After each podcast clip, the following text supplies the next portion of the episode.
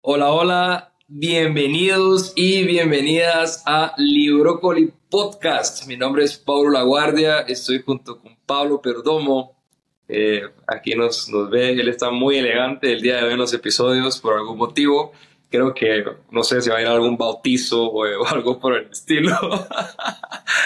Eh, Pablo, qué gusto de verte, eh, qué gusto que pues tenerlos a todos ustedes viéndonos y escuchándonos en este, esta nuestra, nuestro hobby. Creo que ya dejó de ser un hobby, ¿ah, Pablo? Yo creo que ya se volvió parte de nuestra vida eh, hacer este podcast sobre libros y sobre ideas y sobre conversaciones. Y bueno, es un gusto estar aquí nuevamente contigo.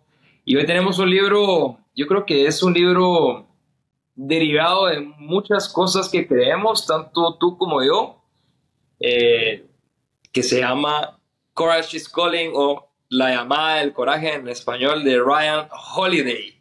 Este libro fue citado ya por nosotros en nuestro episodio de Meditaciones de Marco Aurelio. Súper invitados, invitadas a que lo vean y lo escuchen también. Pablo, Ryan Holiday, yo creo que Ryan Holiday tú fuiste la primera persona que me hablaste de este autor. Eh, y pues luego fui y compré este libro y lo leí. Contanos un poco sobre Ryan. ¿Qué tal, Pablo? ¿Cómo estás? Eh, gracias por, por, la intro. Eh, sí, yo creo que te he hablado un montón de Ryan, hasta yo creo que me he molestado, que tengo una obsesión con el tipo, un affair con el tipo. Y no, al final yo, yo lo conocí porque Sí, claro, él es autor de varios libros, pero él tiene un podcast muy bueno que se llama el, el, Daily, Stoic, se llama como el estoico diario. Em, y él entrevista a un montón de gente, eh, desde actores, escritores, eh, líderes políticos, sociales. Em, yo lo conocí primero por su podcast y luego pues él en su podcast habla mucho sobre los libros, por supuesto, los libros que él escribe entonces, con eso te digo que es podcastero, que es, em, es escritor. Él llegó al mundo de los, del publishing o al mundo de los libros, no, no escribiendo libros de estoicismo ni de, ni de crecimiento personal, sino que él llegó a este mundo por escribir libros de, de mercadeo. Él, él, es mercadólogo, él estudió em, como le dicen muchas veces en nuestro país, él estudió mercadotecnia. Eh, él estudió mercadotecnia y eh, trabajó mucho en el mundo corporativo como director de mercadeo para empresas de, ropa en Estados Unidos, consultor de otras empresas también, y pues fue luego que se metió al mundo de podcast y, publishing. Eh, al final lo contratan mucho para dar charlas motivacionales eh, esto es bien interesante. Las charlas motivacionales que dan eh, son mucho al ejército y mucho a equipos de deportes, equipos de fútbol americano, equipos de, fútbol soccer, equipos de béisbol. Y, en sus charlas motivacionales pues está lleno de la filosofía que él vive, que es la filosofía del estoicismo, que pues acuñada mucho por Marco Aurelio, por Séneca y muchos más eh, autores que hemos hablado que tú mencionaste meditaciones. Y, pues también creo que lo he mencionado acá porque yo eh, obviamente no me comparo con él porque no estoy ni cerca del talento que tiene, pero me gusta mucho como eh, su caminar, ¿no? De que escribe, de que es podcastero, de que es una persona pues bien estoica como vos y yo, es una persona que le gusta mucho el ejercicio, también nosotros pues eh, nos, nos, gusta mucho el ejercicio, inclusive correr. Pablo y yo hemos hablado mucho de correr y es algo que Ryan hace bastante. Eh, él sí es más fanático que se tatúa así las frases de, de, estoicismo, que yo creo que vos y yo lo hemos hecho. Pero ese es, ese es un poquito de Ryan, no sé si Tengo un tatuaje nuevo, te, quiero, te quiero decir. así la cara de Ryan. No, no, sí. Eh, y no, y fíjate que Gracias primero por la introducción sobre Ryan Holiday. Eh, pero es la primera persona, Pablo, escucha lo que te estoy diciendo, la primera persona que me dice que soy una persona estoica. ¿Quién? ¿Yo eh, o Ryan? Sí, lo acabas de decir. No, el estoicismo me encanta. Yo creo que eh, me ha salvado la vida en muchísimos momentos. En realidad, eh, ha sido parte fundamental de, de, mis últimos, tal vez, año y medio de mi vida. Y, y, no, yo creo que por ese motivo llegamos a Ryan Holiday, llegamos a sus libros. Y, y, bueno, es un personaje, efectivamente, Ryan. Lo criticamos inclusive en el episodio de Marco Aurelio de Meditaciones eh, por ser una persona que, a pesar de haber traído el estoicismo a un lenguaje, eh, digamos, un tanto más accesible para todos y haber divulgado el estoicismo de forma un tanto más eh, amplia, ¿no? a pesar, no sé, creo que lo criticamos justamente porque lo está haciendo un tanto más mercadológicamente, por ser mercadólogo, eh, y bueno, desde mi punto de vista esto le quita un poco la esencia al estoicismo. Lo mencioné inclusive en nuestro episodio de, meditaciones. Eh, leí Meditaciones, que es de Marco Aurelio, al mismo tiempo que eh, La llamada del coraje de Ryan Holiday, y sentí un abismo entre los dos libros, ¿no? no quiere decir de que el libro de Ryan Holiday sea malo, pero no sé, creo que pasó por tantos filtros ya que se perdió un poco esto, de esta esencia. No sé si tenés pues, pues, pues, pues, al final estamos comparando pues, a Ryan Holiday, que es un autor muy bueno, sí, pero con una de las de las cabezas eh, y de una de las personas más inteligentes que ha existido en la historia, al menos dentro de la filosofía, que es Marco Aurelio, Séneca y demás. Lo que pasa es que yo creo que Ryan Holiday dijo, me gusta esta corriente filosófica, pero, pero no es tan sexy eh, como, o sea, le tengo que poner ejemplos contemporáneos, le tengo que poner ejemplos de que las personas lo entiendan, tengo que masticar un poco más la filosofía para que tal vez se vuelva vendible también. Y bueno, tú que eres aficionado a los libros, a la historia política, como yo también, lo podemos sentir un poco a veces como un, un traicionero que porque estás cambiando la materia para que sea vendible, pero puede ser que fue necesaria para él, tal vez. Y, y ha llegado a más gente, vamos. Haciéndolo de esa manera ha llegado a más gente. Y aquí pues traemos el fin justifica los medios nuevamente, ¿no? eh, eh, sí, o sea, me pongo a pensar que bien de un punto de vista, del punto de vista de que probablemente vamos a tener más estoicos en la humanidad, ¿no? Eh, y es creo que es bueno al final, ¿no? Se me, se me, hace, no sé, la verdad no sé cuál sería la consecuencia de tener una población estoica, 100%, pero, pero sí, tiene sus puntos positivos, tenés toda la razón. Pero entrando de cabeza al libro, Pablo,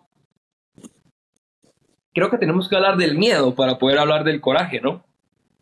Sí, sí, sí, totalmente. Al final, pues el libro gira alrededor de, eh, pues valga la redundancia del título del coraje, pero no puedes, como tú lo dices, no puedes accesar al coraje si no pasas a través del miedo y muchas veces el miedo está fortalecido y está, tiene un escudo y, está y es intocable por la ignorancia. Eh, y, Ryan lo menciona mucho en sus, ya sea en sus ejemplos o en su manera de escribir, como muchas veces no hay, no hay por qué tener miedo si puedes definir el problema, sabes, como que al momento que tú escribes algo o lo dices, como que al menos ya sale de ti, ya salió de tu mente. Entonces él muchas veces dice que lo tienes que definir, eh, tienes que escribir posibles soluciones, tienes que pensar en, la, en el peor escenario pero si no estás instruido, leído, eh, preparado sobre este miedo, pues siempre va a ser un miedo y nunca vas a actuar. No sé si vos lo mirabas así. Sí, eh, sí, y él, bueno, y él es un ejemplo de eso, ¿no? Él está constantemente estudiando, o por lo menos así lo demuestra, ¿no? Constantemente leyendo, estudiando, colocando sus ideas en, un diario, eh, él tiene una librería inclusive en Texas, ¿no? Entonces sí, y él lo demuestra de cierta forma. Yo creo que el miedo en estos casos eh, es el divisor de aguas entre las personas que efectivamente van a lograrlo y las personas que ni siquiera lo intentaron. y es bien interesante porque, bueno, cuando sobrepasas, ultrapasas o eliminas eh, o quitas el miedo como un obstáculo en tu vida en determinado asunto que eventualmente te, te tiene preocupado, ¿no? Eh, el miedo automáticamente se convierte en algo muy pequeño y te das cuenta del potencial que tenés de, alcanzar cosas que antes tal vez eran inimaginables. Y te, tengo tantas, tantos ejemplos de personas que me decían, Pablo, Pablo, yo no, no lo voy a lograr. Y, y te voy a decir uno eh, que me pasó personalmente. Eh, yo nadaba antes en el colegio y pues eh, y, fuimos a una competencia en otro colegio, lo recuerdo.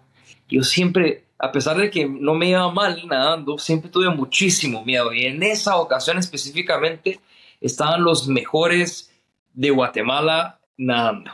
Yo decía, qué miedo, no voy a lograrlo. Y me comenzaron a temblar las piernas. Y vino mi coach en ese momento. Eh, un abrazo al profesor Anthony Taracena. Estoy seguro que por ahí en algún lugar está en Guatemala y ojalá me escuche decir esto. Y él me, me, jaló y me acercó a una esquina y me dijo, Pablo, no tenga, eliminar el miedo y vas a ganar esta competencia. El miedo es algo, es, es el obstáculo que te está impidiendo ganar esta competencia. Y me lo, y me lo demostró como si fuera una, una pequeña piedra en mi camino, Pablo. Yo lo recuerdo también y fue, fue tan palpable, tan tangible para mí. Yo me subí al, al box de, para hacer la, el clavado, ¿no? E iniciar la competencia. Era otra persona y gané la competencia. Y, y cuando salí me dijo, ¿ves? Eliminaste el mío y ganaste la competencia. Y me pongo a pensar, y el libro nos lo demuestra con otros varios ejemplos de grandes personajes de la historia, cuánto estamos perdiendo por tener miedo.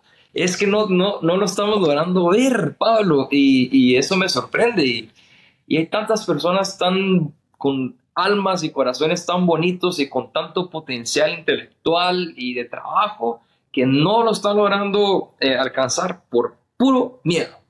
Es sorprendente. Tota-, totalmente, totalmente. Eh, hay una frase que, que, me gusta mucho del libro, eh, la tengo en inglés, tal vez la traducimos a español, que dice, Courage is in shorter supply than genius. Como hay, uh, o sea, hay, hay menos oferta de gente con coraje que de la que hay genios en el mundo. Y, pues habla mucho de esta situación que tú tuviste, ¿no? De que, eh, de que es, es, de, es de valentía, es de tratar, es de ofrecerse a la situación, de enfrentarla, porque pueden haber, vos lo dijiste, muchos genios, muchos, muchas personas con tanto talento para trabajar, para crear, y que si solo lo atreve, si solo se atreven, lo van a lograr pero nunca se atrevieron o nunca se atreven. Sí, normalmente escondemos estos miedos abajo de la alfombra, ¿no? Que es lo más triste, no los logramos ni siquiera ver, porque están en el subconsciente, los mete abajo de la alfombra y listo, ¿no? Eh, pero sí, súper invitados todos a ver estos miedos como pequeños, pequeñas piedras de su camino que simplemente la hacen así al lado y pum, y listo, ¿no? Yo creo que esto efectivamente, como lo decía, es un divisor de aguas entre los grandes personajes de la historia, y las personas como nosotros, que son personas más comunes, evidentemente existen otros factores, pero las personas que sobresalieron en la historia sobrepasaron todos sus miedos, ¿no? Él cita varios, ¿no, Pablo? ¿Te recordás de algún personaje en específico que te haya llamado la atención? Mira, el que, el que me recuerdo que citó varias veces y que le da varias páginas a su historia fue Charles de Gaulle. Eh, mm. Y él dice que en su momento, él prácticamente Francia estaba en un momento en que estaba derrotada, o sea, como que parecía que nadie creía en Francia, con excepción de este tipo. Y, y al final dice, Charles de Gaulle, claro, tenía su poder, era funcionario público, tenía cierto poder, pero no era demasiado, no era alguien súper adorado, eh, no venía de una familia adinerada Simplemente fue de los pocos que se atrevió a viajar a Inglaterra, a pues hablar con los aliados, eh, a hacer este comunicado tanto de prensa como de radio para levantar a la resistencia francesa, unirse con los estadounidenses, unirse con los británicos, aunque pues como buen francés súper orgulloso, él nunca eh, le dio crédito a sus aliados cuando es que, pues, por medio de sus aliados que se retomó Francia otra vez. Eh, pero Ryan lo menciona mucho como fue una persona que creía en algo y se atrevió a actuar. Eh, y muchas veces Ryan lo dice, él no era el más genio, este tipo era pues bastante común. Y ahora hasta el aeropuerto se llama así en Francia y varios lugares y es recordado como la persona que salvó Francia. Em, e, eso me, me, causó mucho impacto. Otra historia que me causó impacto es de, que ahorita no recuerdo el nombre, pero es de, de una, ah, no me recuerdo el nombre, pero es la que fundó la, la Cruz Roja y que, ah, pues, e, e, esta señora que se vuelve una enfermera, una enfermera que, que llega a crear sistemas en lo que es administración pública y a sistematizar muchas cosas, ella vivía en una sociedad donde se esperaba que la mujer se fuera pues a casar y que tuviera tal rol en la sociedad y ella peleó contra eso por mucho tiempo y ella sabía que uno de sus llamados era ser enfermera y trabajar en salud y que pues tenía todo el potencial las habilidades y no fue hasta que se atrevió que pues pasó todo esto. Sí, no, es, eh, hay varios, varios personajes en varios momentos de la historia eh, y tengo la sensación, Pablo, y corregime si estoy equivocado, pero que cada vez tenemos menos de estos tipos de personajes. Eh, cada vez son más escasos las personas que sobresalen por su coraje. Y aquí resalto un punto y, traigo un concepto también del estoicismo, que son las cuatro virtudes cardinales, ¿no? Y el coraje es una de estas virtudes. Las otras tres son la sabiduría, la justicia y la moderación. Eh, o la templanza, ¿no?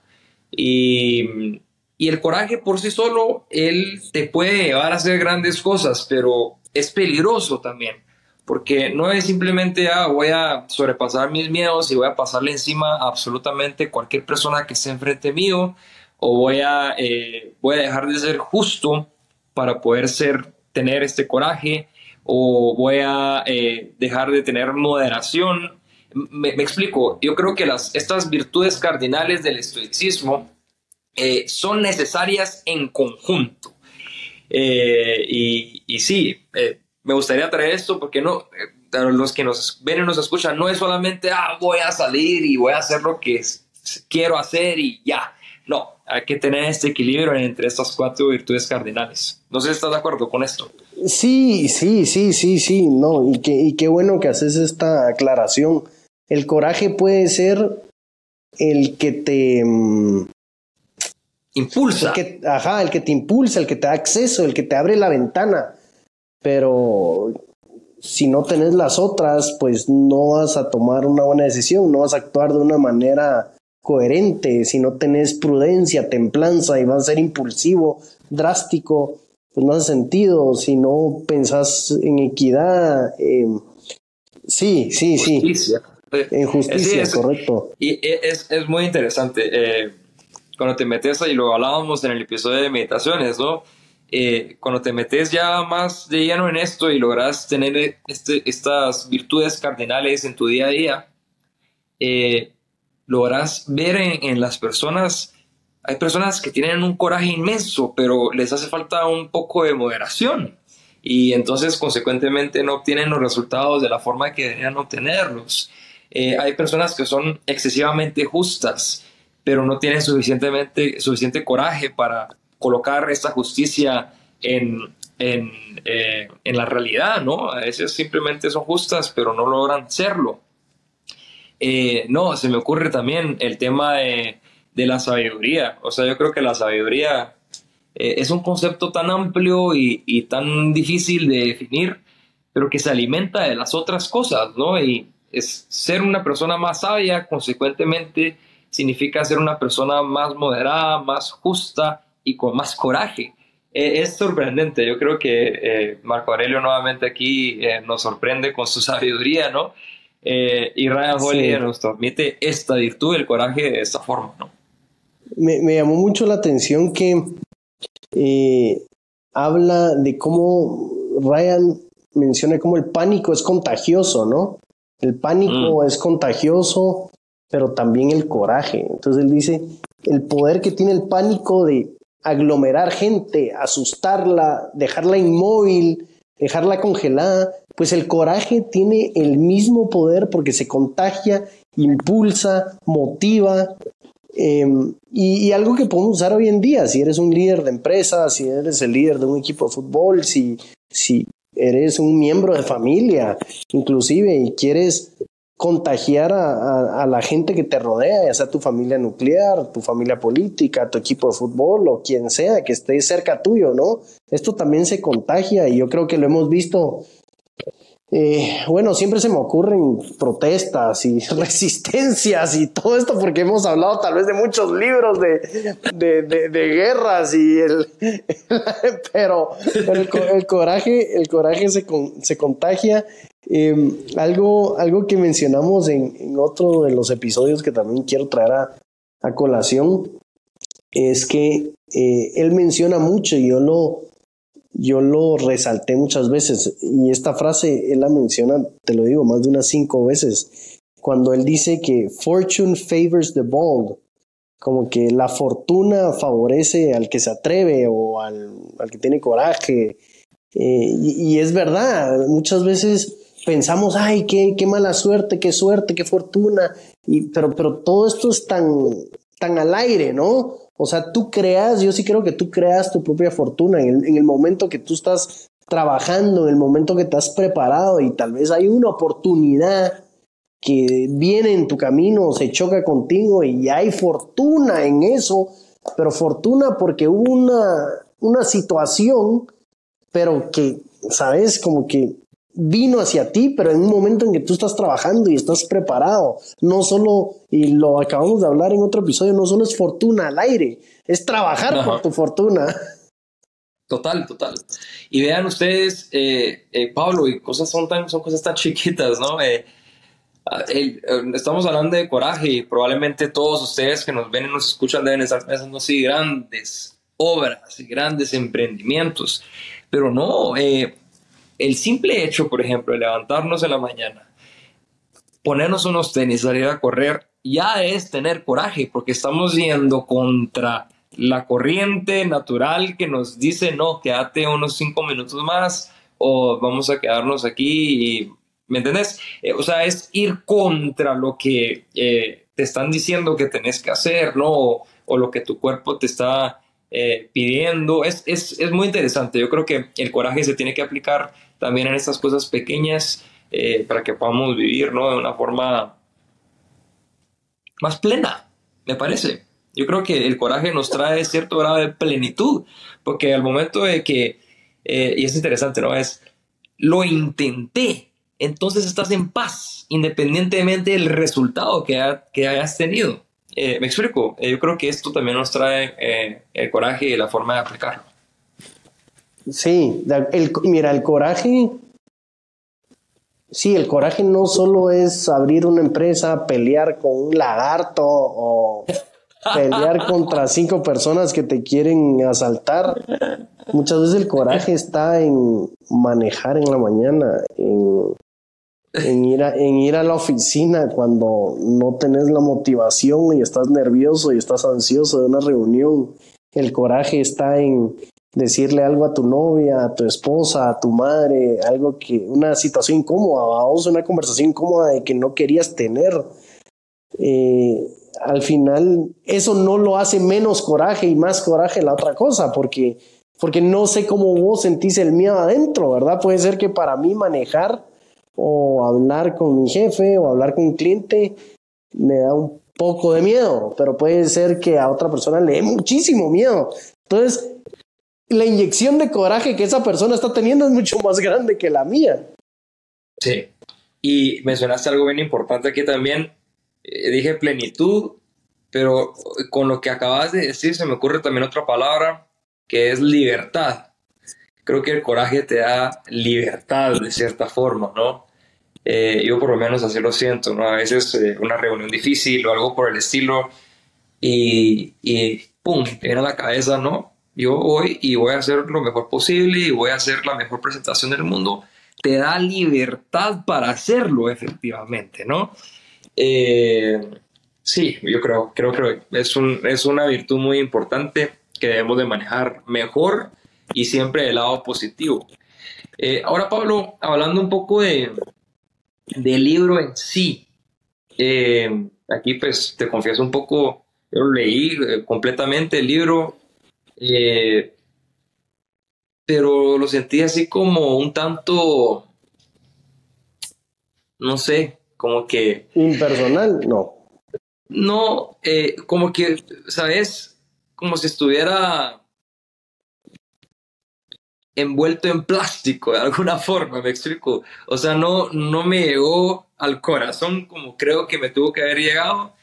Y no sé si es porque tal vez le dé un toque más de autoayuda. A ti que pues eres experto en libros de autoayuda, no sé que lo, si lo pensás de esta forma. ¿Qué pensás? Mira, yo creo que es parte de, no sé si fue parte de la estrategia de venta y de mercadeo que él tuvo con sus editores, en el sentido de que Ryan, eh, y te lo digo porque he, escuchado entrevistas sobre donde él habla de estos libros, y él hizo primero dos libros de mercadeo que fueron bestsellers, le fue re bien, y luego él fue con su editor o con la casa publicadora y le dijo, bueno, ahora voy a hacer uno de filosofía. No, no, no, no, o sea, eso sí, no, y él es como que no, eso es lo que yo quiero escribir. Y como que, fue, que eh, se fueron en este jala y encoge, en este vaivén por mucho tiempo porque él quería escribir eso y ellos, ellos no lo querían apoyar. Hasta que él dijo como que bueno, lo voy a hacer por mi cuenta. Al final ellos cedieron. Y no sé si eso fueron cosas que él tuvo que ceder, ¿me entendés? Como que voy a escribir de estoicismo y ellos le dijeron sí, escríbelo, pero nosotros te solicitamos que, que metas algo de autoayuda o que metas ejemplos pues más contemporáneos y que no metas ejemplos de los 1300 de cuando el griego se fue a caminar ahí en el monte. Eh, ¿Me entendés? Puede ser, eh, es, eso, es, eso es mi teoría, eso fue lo que escuché. Puede ser que fueron cosas de las que tuvo el que ceder. Eh, al final, pues fue algo que le salió muy bien porque pues ha vendido estos libros re bien. Em, sí. Sin embargo, sabes, Pablo, no sé si tú te recuerdas el el, al final del libro, al final hay un, ¿cómo se le dice? Un, quiero ver, se llama un afterword, eh, un, ah. como que un mensaje para la audiencia, como que está, está introducción, prólogo, el cuerpo y luego hay un mensaje para la audiencia y hay unos agradecimientos.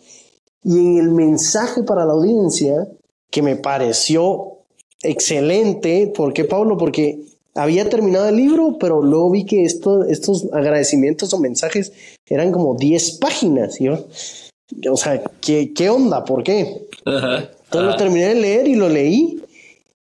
Y me terminó de gustar el libro cuando lo leí porque él habla sobre un, un ejemplo, sobre algo que le pasó a él. O sea, Ryan habla de ejemplos en todo el libro y da fragmentos de sabiduría de los estoicos, pero al final, en estas 10 páginas, él se pone súper personal y él menciona que cuando él trabajaba en American Apparel y él se estaba metiendo al estoicismo y él era el director de mercadeo, su jefe eh, le dijo que para salvar a la empresa y para salvar el puesto del jefe y para salvar todo, Ryan tenía que mandar al periódico unas fotos eh, desnudas de, una chica con la que el, jefe había estado, como que haciendo ese leak, ¿me entendés? Como que salgan a relucir. Y entonces puso a Ryan en una situación muy incómoda y como que él relata esta situación donde está su jefe amenazándolo, diciendo, mira, yo necesito que hagas esto por mí. Y él le dijo, pues yo no lo voy a hacer. Y Ryan dice como que yo sé que hablo de coraje, eh, yo sé que hablo de todos estos temas, pero en ese momento fue muy difícil para mí. Él dice, al final no lo hice, yo no eh, saqué, yo no fui el sapo expiatorio, yo no saqué esas fotos, yo no hice eso, pero me costó mucho en ese momento decidir, em, me costó mucho manejar esa situación, me costó mucho hablarle a mis colegas. Eh, me amenazó muchas veces mi jefe, sus abogados, que lo tenía que hacer.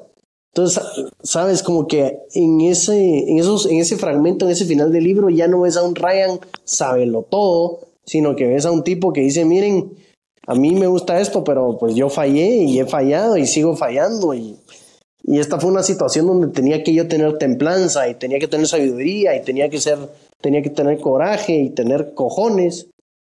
Eh, no, Pablo, sí, tenés toda la razón y yo aquí incluiría en este, en este ejemplo que nos acabas de dar un quinto elemento, aparte de las cuatro virtudes cardinales, que es la humildad de reconocer, ¿no? Eh, ¿no? Que tenemos límites, todos tenemos límites, a pesar de que, ah, sí, bueno, somos súper estoicos y, y, las cuatro virtudes y etcétera, etcétera, ¿no? Eh, pues, al final somos seres humanos y lo hemos hablado muchísimo a lo largo de, de todos los episodios que hemos hecho.